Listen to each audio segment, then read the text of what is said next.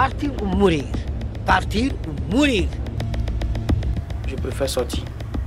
Je préfère souffrir ailleurs que de souffrir dans mon propre pays. C'est pas facile, c'est pas facile. On ne peut plus faire marche arrière.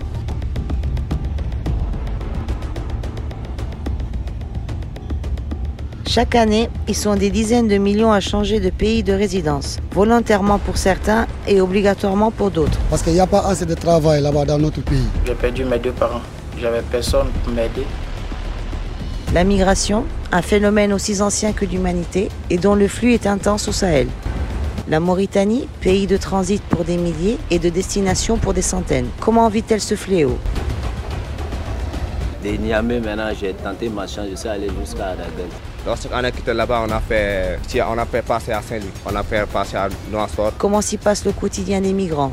Comment pouvons-nous les aider, les accompagner et canaliser tout cet exode de compétences pour le bien de tous La voix des migrants avec Deda Fadel sur Mauritanie DFM 100.5 à Nouakchott.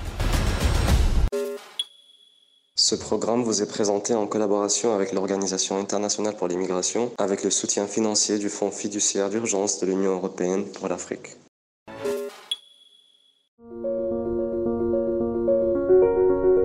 Voix des migrants. Voix des migrants, débat et analyse, histoire et parcours. Voix des migrants avec Dada Fadel, c'est maintenant sur Radio Mauritanie MFM. Bonjour, bonsoir, chers auditeurs. Bienvenue dans une nouvelle édition de votre émission La Voix des migrants. Aujourd'hui, c'est une journée particulière pour notre émission et pour les migrants en général. C'est la journée mondiale de la migration. La date du 18 décembre a été retenue par l'Organisation des Nations Unies comme journée mondiale de la migration car elle marque l'adoption de la Convention internationale sur la protection des droits de tous les travailleurs migrants et des membres de leur famille. C'était le 18 décembre 1990. Mais il a fallu attendre mars 2003 pour que cette convention entre en vigueur après une vingtaine de ratifications. Cette convention ne crée pas de droits particuliers pour les migrants, mais vise à garantir l'égalité de traitement entre les migrants et les nationaux, ainsi que les mêmes conditions de travail. Euh, cette convention n'est pas l'unique cadre onusien pour la migration. Il y a aussi le PMM, qui est le pacte mondial sur les migrations adopté plus récemment à Marrakech. Pour le découvrir de plus près, je reçois aujourd'hui pour vous Momo Dikro, gestionnaire de projet à l'Organisation internationale pour la migration en Mauritanie. Bienvenue, Monsieur Momo. Merci d'avoir accepté l'invitation de la Voix des migrants.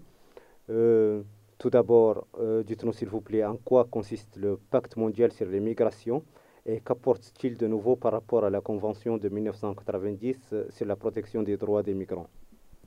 Euh, Merci beaucoup et merci pour l'invitation et pour nous avoir donné cette occasion de pouvoir parler sur, sur la migration de façon globale et également sur le, le, pacte mondial sur les migrations qui, comme vous l'avez souligné, a été adopté récemment à Marrakech. Il s'agit d'un nouveau cadre, euh, disons, qui n'est pas contraignant. Ce qu'il faut peut-être euh, mentionner, c'est qu'il n'est pas contraignant pour les États qui, l'ont signé. Vous savez également qu'il y a d'autres États qui, ne l'avaient pas signé, mais c'est, disons, juste un, une, une, bonne volonté, une manifestation de bonne volonté des États pour qu'enfin la question des migrations soit une question centrale euh, dans la gestion des États et que ces populations soient, euh, soient considérées comme étant des acteurs de développement dans les pays d'accueil. Euh, vous n'êtes pas sans savoir que les migrants, à travers leur expertise, euh, de par l'histoire, ont, aidé dans la reconstruction des pays au sortir des de, de, de guerres, notamment des, des, guerres mondiales. Vous n'êtes pas sans savoir que également les migrants, à travers les, les, transferts de fonds qu'ils opèrent vers leurs familles restées dans les pays d'origine, permettent à celles-ci de subsister et permettent aux pays d'origine d'avoir euh, un PIB euh, assez conséquent et de rentrer en devise. Vous n'êtes pas sans savoir qu'également ces migrants, quand ils retournent chez eux, aussi reviennent avec une expertise acquise dans, dans, dans les pays d'accueil qui permet aux pays d'origine également de, de, de, mieux, de mieux se développer. Donc globalement, ce pacte, il vient justement pour consacrer un peu tout cet apport des migrations et pour aussi, euh, disons, dépassionner un peu euh, cette question migratoire qui, comme vous le savez, dans certains pays euh, est, une question politique, très politique. Et donc, l'idée, c'était de remettre un peu sur, sur la scène les questions positives qui sont liées à l'inclusion des migrants dans, dans les sociétés d'accueil et la reconnaissance de facto de leur rapport dans les sociétés d'accueil. Euh, euh, vous dites qu'il n'est pas contraignant, mais est-ce qu'il est pris en considération lors de la mise en place de textes et de juridictions relatives à la migration? En parlant du cas de la Mauritanie, est-ce que c'est -ce le cas ici? Alors oui, justement, ici, euh, disons que la Mauritanie qui, l'a adopté a déjà pris les devants en, révisant la stratégie nationale de gestion de la migration qui est en cours d'être d'être finalisé et qui sera ensuite euh, validé par les autorités. Donc, je dirais que pour le cas de la Mauritanie, qui est un cas assez frappant, la Mauritanie a déjà aussi euh, fait une revue volontaire de qu'est-ce que le pays a fait euh, pour atteindre, disons, les, recommandations du, Pacte mondial sur la migration. Et parmi ces, ces, avancées, parmi ces prises en compte, il y a cette révision de la gestion nationale, de, de la stratégie nationale de gestion de la migration, qui va, par exemple, avoir donné une place plus importante au rôle de la diaspora, à l'engagement de la diaspora mauritanienne. Et donc, je dirais que oui, pour ce qui est de la Mauritanie, il y a une réelle prise en compte de, des recommandations de ce pacte mondial. Euh, vous avez parlé d'une stratégie nationale et d'une revue volontaire. Est-ce que cette revue, est-ce que cette stratégie nationale euh, de la Mauritanie est satisfaisante euh, selon les critères de l'OIM alors, je dirais que oui, parce que déjà, euh, il faut souligner que la Mauritanie a été le premier pays dans la sous-région à avoir une stratégie nationale de gestion de la migration. C'était déjà en 2011. Donc ça, c'est déjà une avancée. La Mauritanie est également l'un des pays sur les questions de, gestion des frontières qui est assez pionnière et qui, euh, euh, juste après la validation de, de cette stratégie, a fait d'énormes efforts pour la sécurisation de ses frontières, la, définition de points d'accès prioritaires. Et dans le même temps, euh, elle a également fourni d'énormes efforts pour que aussi cette gestion des frontières soit le plus humaine possible euh, à travers euh, la, formation du personnel des, des, services de sécurité aux frontières sur les questions de droits de l'homme, sur comment mieux traiter les migrants quand ils se présentent à ces postes frontières. Donc je dirais que oui, la Mauritanie a été assez pionnière à travers la validation de ces stratégies. Maintenant, ce qu'il faut souligner, et, ça aussi les autorités en sont conscientes, c'est qu'il faut que l'arsenal juridique, euh, les textes réglementaires régissant le régime de l'immigration qui datent des années 65, euh, soient révisés pour mieux prendre en compte les différents euh, changements et les nouvelles dynamiques migratoires dans la région. Et ça, les autorités en sont très conscientes. Et c'est l'une des actions principales qui, ressortent dans la révision de cette, de cette stratégie.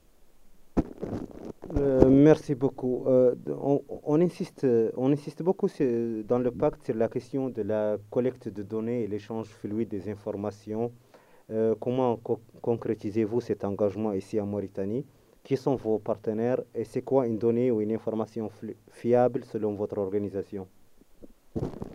Alors, déjà, pour commencer par la dernière question, une information fiable, pas seulement selon notre, selon notre organisation, mais une information fiable, c'est une information qui a été, euh, qui a été euh, vérifiée, recoupée.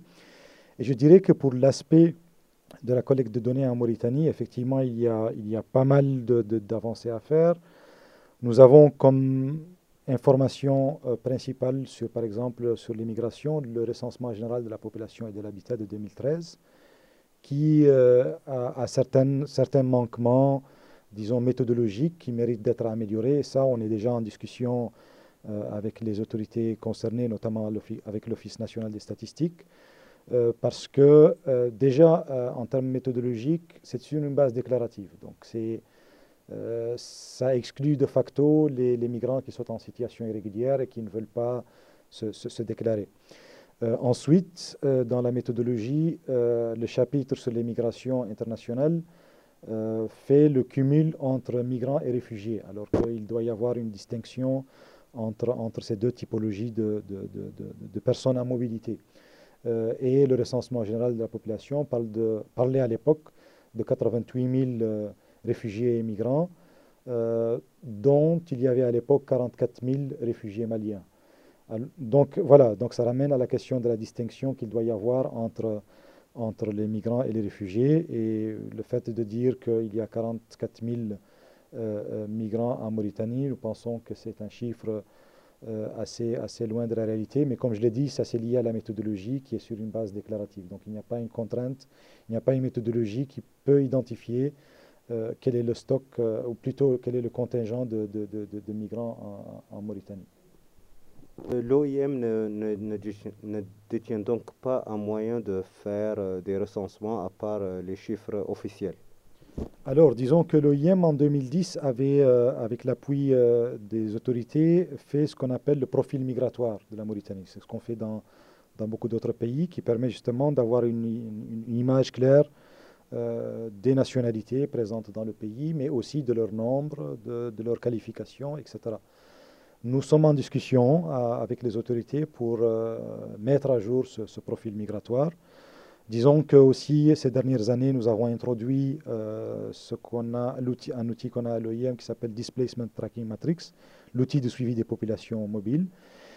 Et nous avons fait déjà un premier recensement à Nouadhibou, deux, deux, rounds de recensement à, à Nouakchott, qui nous ont permis de dire qu'à Nouadhibou, il y aurait approximativement 30 et quelques mille euh, migrants, euh, à Nouakchott également dans certaines localités. Donc il y a un début de travail, mais ça, ce sont des, recensements localisés.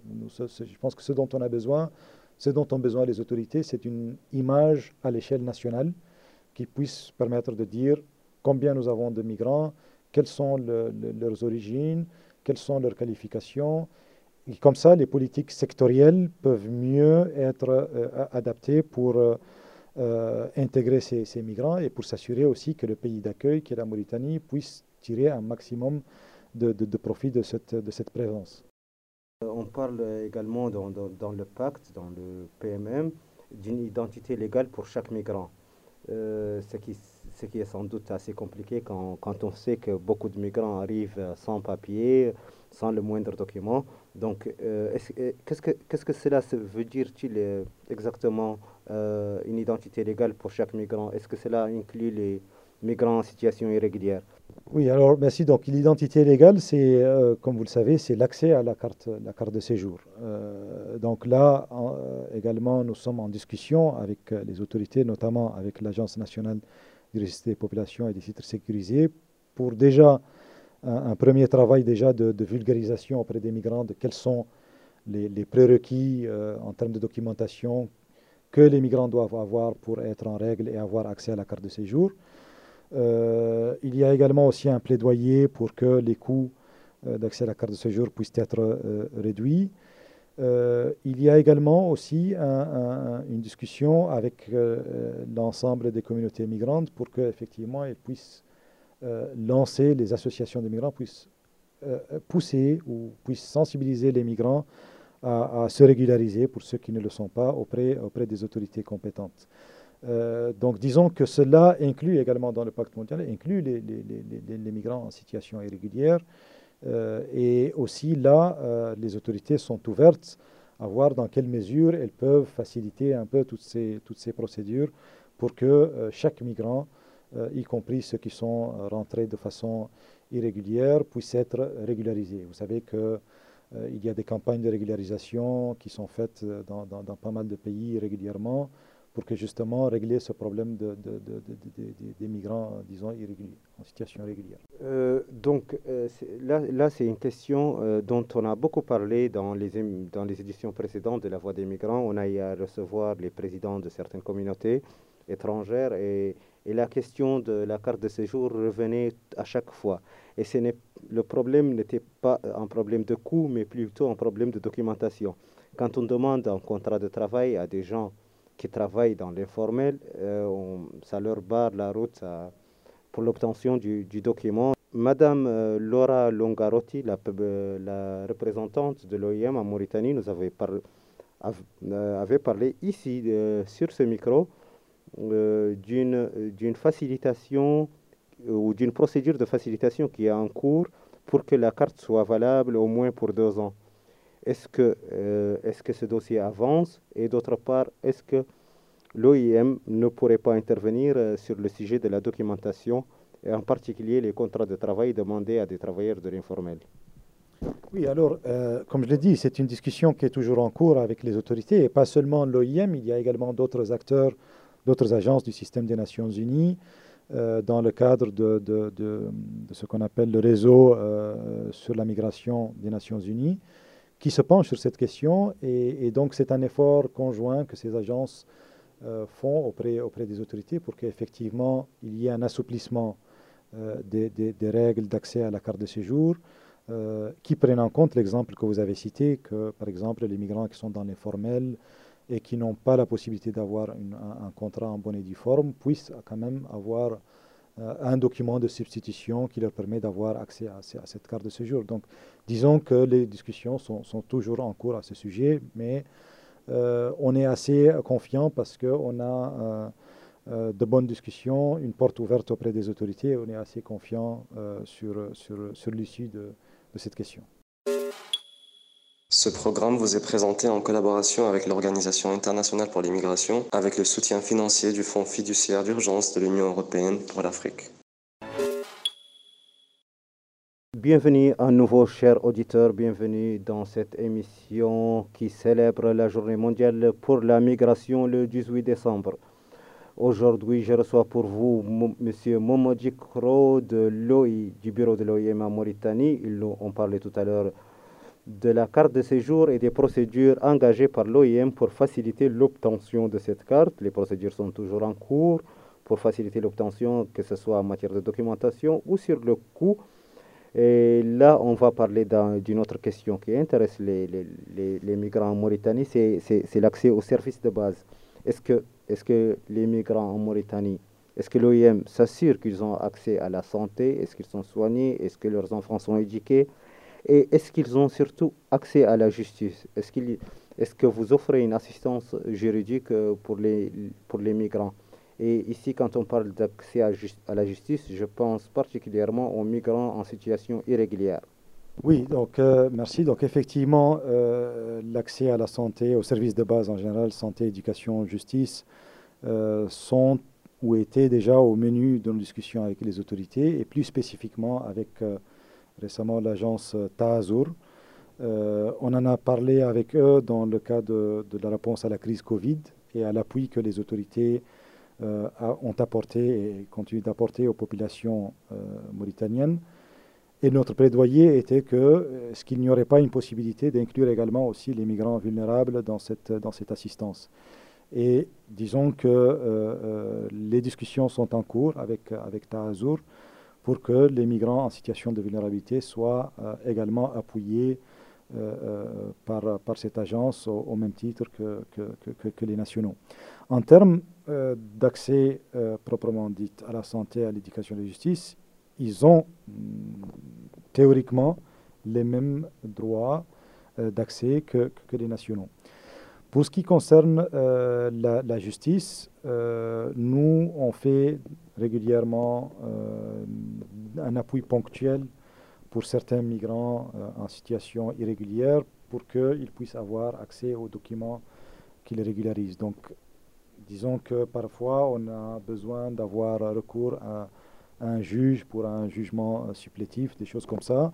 Et, donc c'est dans ce sens qu'on qu assiste les, migrants euh, en termes d'assistance juridique.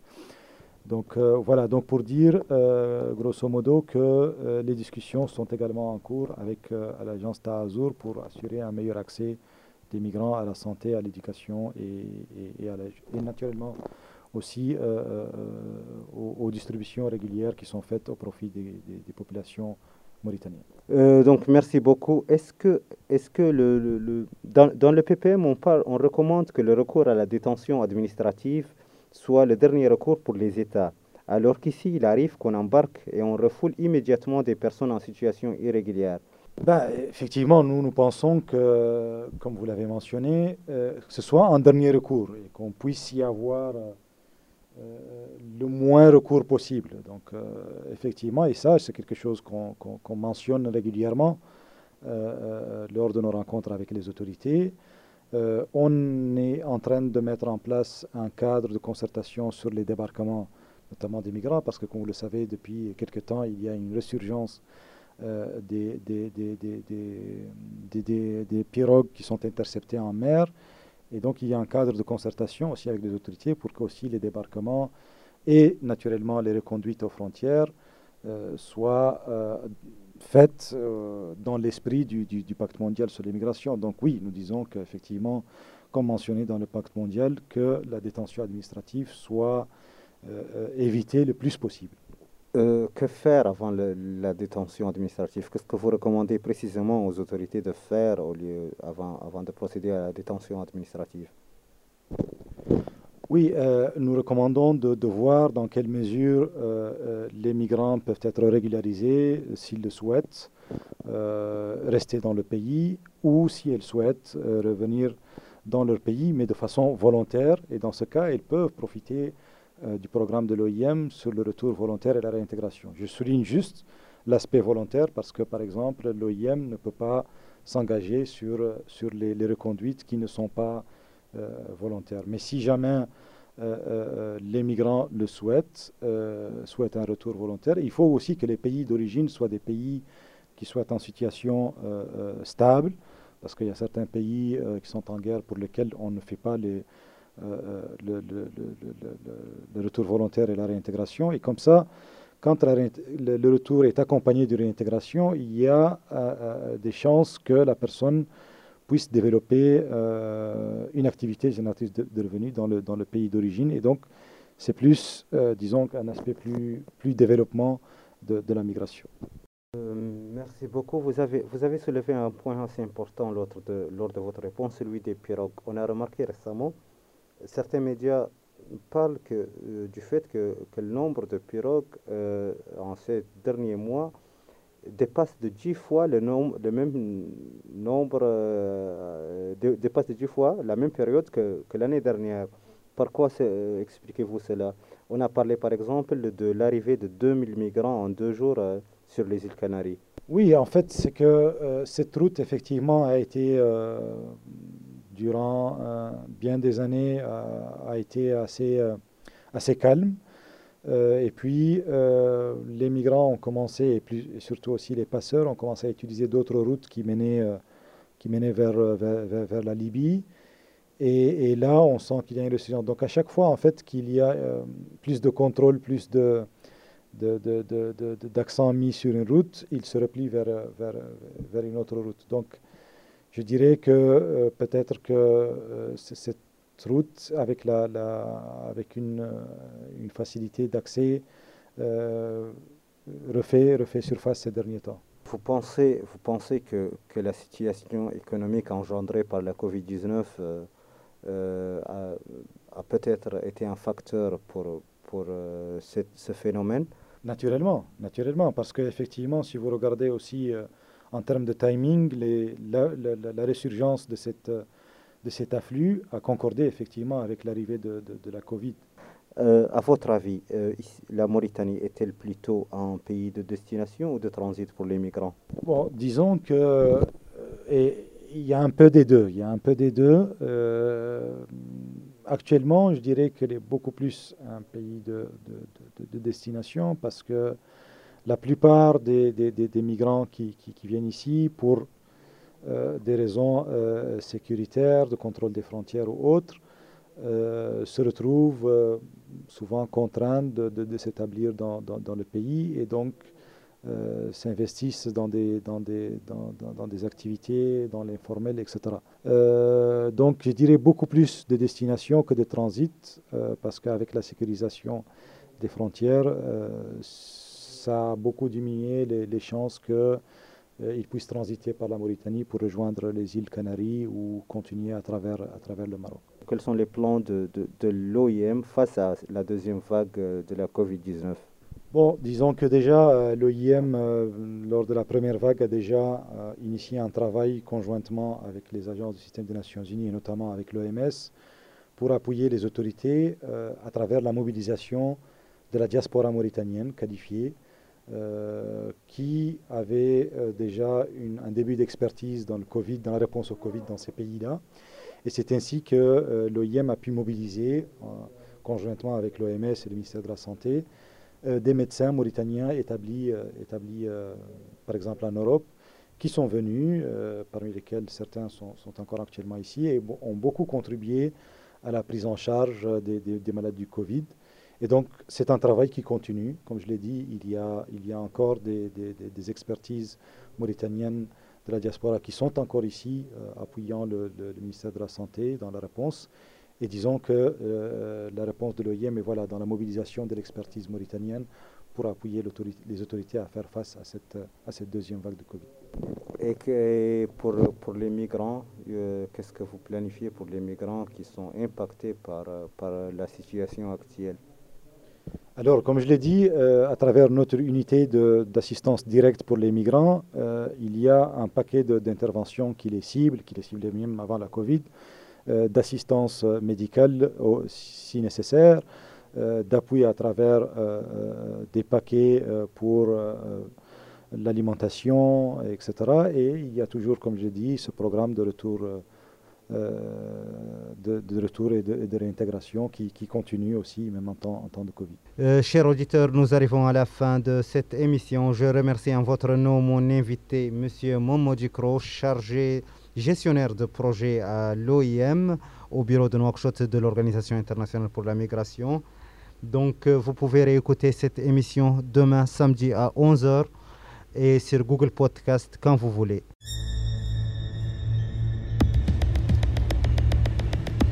Partir ou mourir Partir ou mourir Je préfère sortir. Je préfère souffrir ailleurs que de souffrir dans mon propre pays. C'est pas facile, c'est pas facile. On ne peut plus faire marche arrière.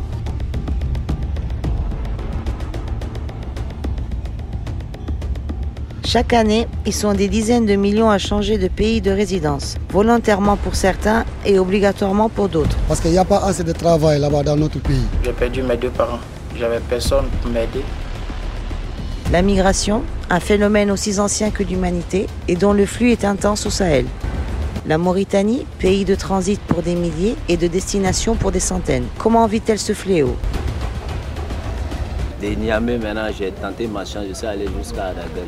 Lorsqu'on a quitté là-bas, on a fait, on a fait passer à Saint-Louis, on a fait passer à Noirfort. Comment s'y passe le quotidien des migrants? Comment pouvons-nous les aider, les accompagner et canaliser toute cet exode de compétences pour le bien de tous La voix des migrants avec Deda Fadel sur Mauritanie DFM 100.5 à Nouakchott. Ce programme vous est présenté en collaboration avec l'Organisation internationale pour l'immigration avec le soutien financier du Fonds fiduciaire d'urgence de l'Union européenne pour l'Afrique.